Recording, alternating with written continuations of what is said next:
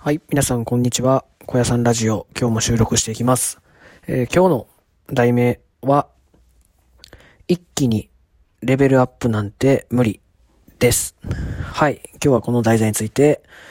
話していこうと思います。まあ、その、一気にレベルアップは無理っていう、まあ話なんですけど、まあ僕は、まあ野球を、まあ、やってきたわけですけど、まあ野球で言っても、一気にレベルアップすることって、実際あるんですよ。なんかその、まあ一時的なものとかもあるんですけど、なんかその、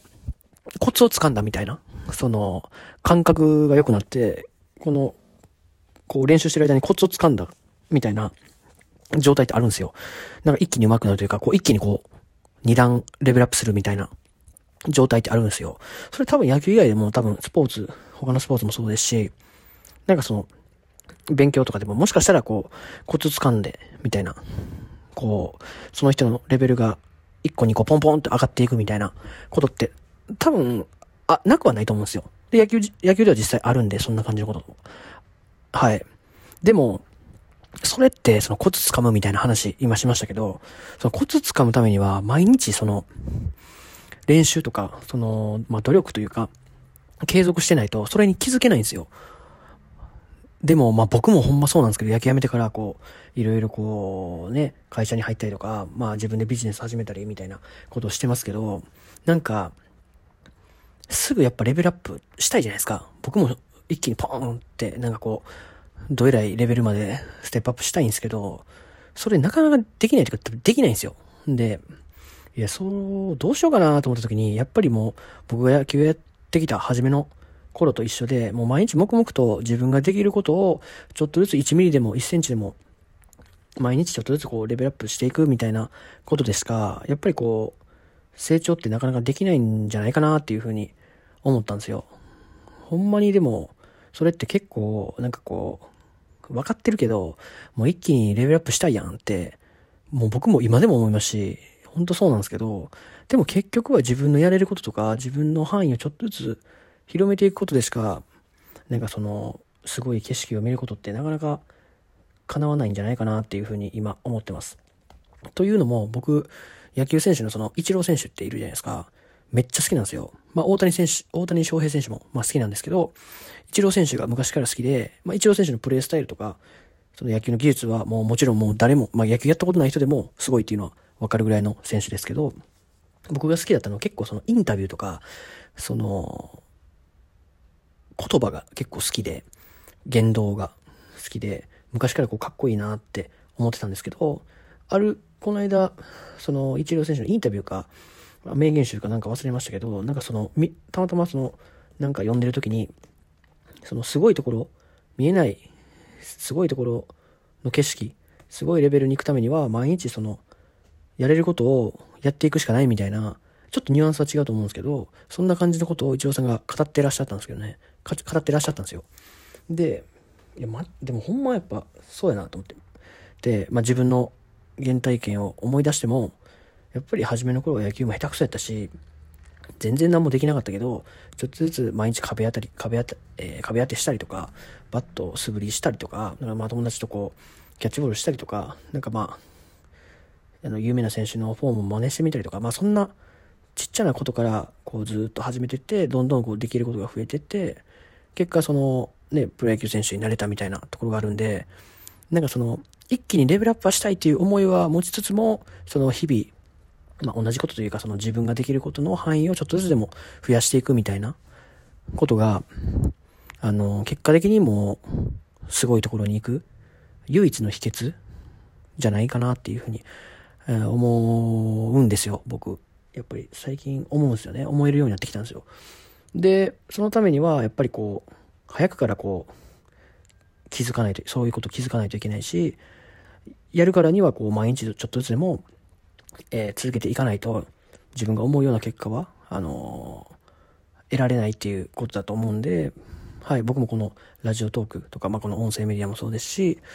まあ、YouTube とか、ね、あの、他の、あの、野球指導とか、他のビジネスとか、こう、いろいろやるわけですけど、それも、あの、やっぱり継続していく。自分の、まあ、継続しつつも、自分の、自分がちょっとストレッチがかかるというか、負荷がかかることも、あの、同時にやっていくっていうことが、あの、まあ、気が遠くなるようなことなんですけど、すごく自分を成長する、させるために必要なことなんじゃないかなっていうふうに思います。はい。で、本当あれなんですけど、で、僕、で、あ、そうやな。で、僕は、まあ、昔で言ったら野球が好きで、野球をコツコツ続けてきたわけですけど、まあ、何も全員がそのやりたいことがあって、こういう姿になりたいっていうのがあって、そこを目指して毎日日々努力してる、なんかこう行動してるって人ばっかりではないと思うんで、そういう人はまず何でもいいんで、なんか始めてみるみたいなことが結構大切なのかなって思うんですよ。っていうのも、まずやっぱりこう、僕もそうでしたけど、野球っていうスポーツを始め、こうやってみて、やってみたからこそ楽しいっていうのが分かったし、多分、その、その他のことでも、やっぱやってみないと、まあ見て、なんかこう興味を持ったとか、やってちょっとこう面白いなと思ったみたいな経験がないと、やっぱりこう、の好きでや、あの、続けていけないと思い思いますし、やっぱりその、まずちょっとこう動いてみることとか、こう自分の今の